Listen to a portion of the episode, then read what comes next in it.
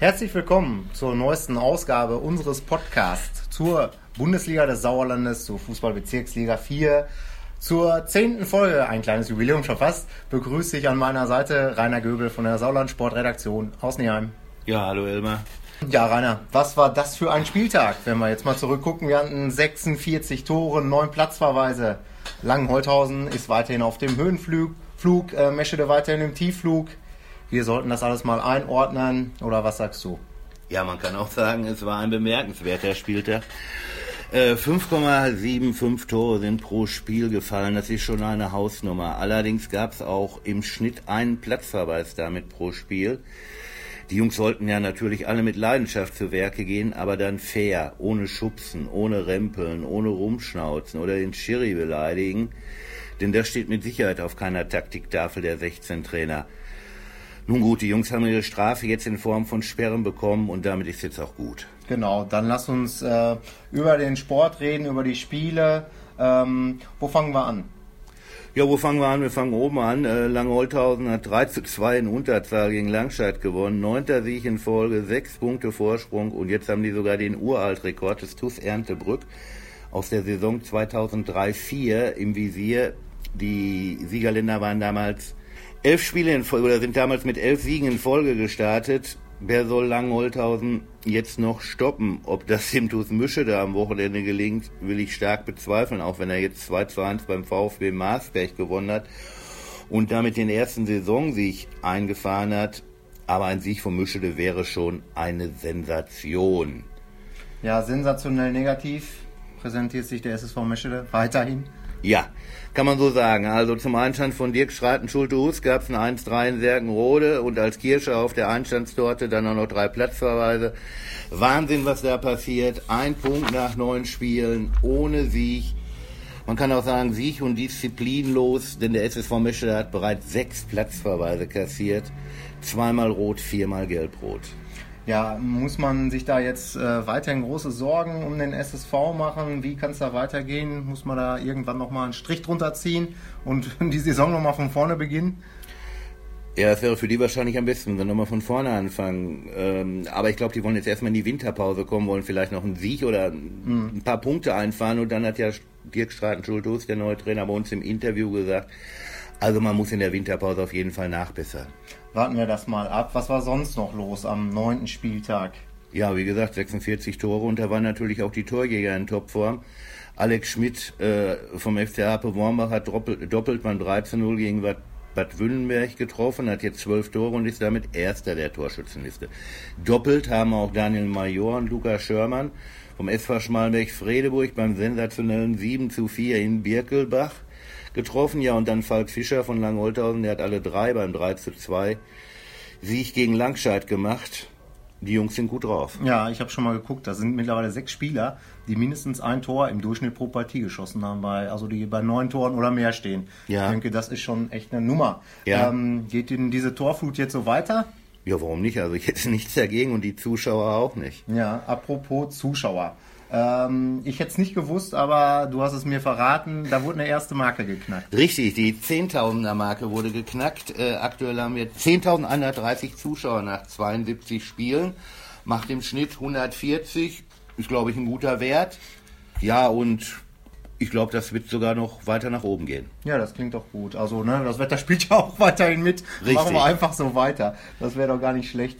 Ähm, also, dann geht es ja auch am Samstag schon weiter. Da haben wir äh, zwei Spiele. Ne? Das eine ist Bad Wünnberg-Leiberg gegen Freinol, Anstoß 17.30 Ja, Bad Wünnberg 13 Punkte, kann mit einem Sieg mit Freinol die 16 Punkte haben gleichziehen.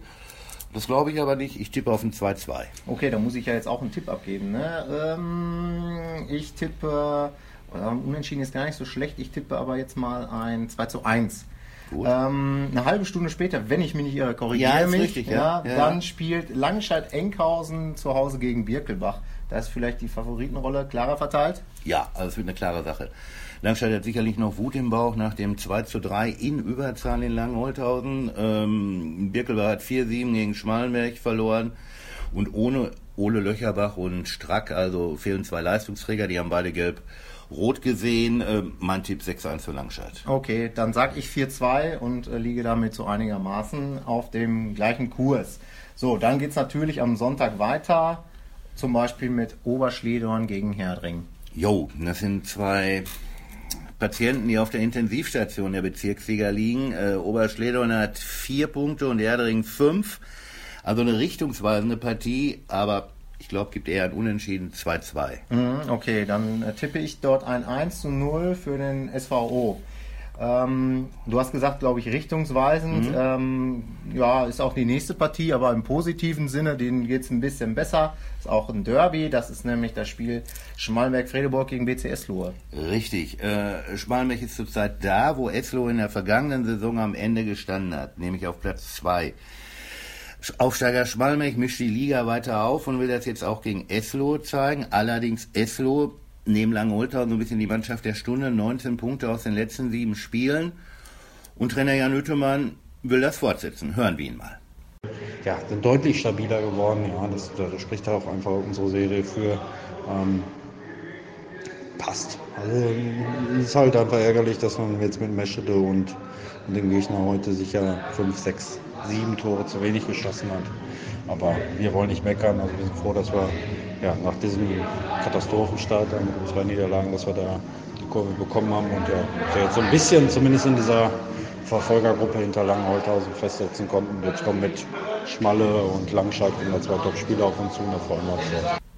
Ja, das klingt ganz zuversichtlich. Ähm, was ist denn dein Tipp? Ist die Hoffnung berechtigt von Jan Hüttemann? Ja, ich glaube, da wird jetzt ein Haken dran gemacht äh, an die Serie, die endet 3-2 für Schmalenberg. Okay, dann tippe ich einfach mal, dass der BC Höhenflug noch ein bisschen weiter geht und sich da dann doch, sage ich mal, die etwas äh, ähm, arriviertere Mannschaft durchsetzt und die gewinnen 2 zu 1 in Schmalenberg, die Esloa. Ähm, nächstes Spiel, ja, irgendwie David wieder gegen Goliath, äh, Mischede gegen Langholthausen. Da war doch was. Im Pokal haben die doch neulich erst gegeneinander gespielt. Richtig, da war was. Und das ging dann 10 zu 0 für Langenholthausen aus. Ähm, ich glaube, so deutlich wird es am Sonntag nicht, aber der TuS Mischede nach dem ersten Saisonsieg jetzt Viertletzter kann eigentlich nur gewinnen und sie werden auch gewinnen und zwar in Erfahrung, mein Tipp 4-1 für Langholthausen. Ja, da sage ich dann einfach mal 5 zu 0, das wäre dann quasi so ein Halbzeitergebnis vom Pokalspiel. Ähm, mal gucken, wie es ausgeht. Äh, als nächstes steht bei mir auf dem Zettel Hüingsen gegen Serkenrode Fretter. Ja, das ist der 10. gegen den 9. Mittelfeldduell und das endet auch unentschieden und zwar 3-3. Mhm. Ich tippe mal einen Heimsieg Hüingsen musste, glaube ich, auch mal wieder ein bisschen Punkte sammeln. Äh, 2 zu 1 für Hüingsen. Ähm, das nächste Spiel ist der TuS Sundern, äh, erwartet den VfB Marsberg. Jo, Sundern Dritter, will oben dran bleiben. Marsberg zeigt die Kurve nach unten. Ja. Zuletzt nur ein Punkt aus fünf Spielen. Gibt eine klare Sache. 4-0 für Sundern. Mhm, da sage ich mal 3 zu 1 für Sundern und bin da ungefähr bei dir.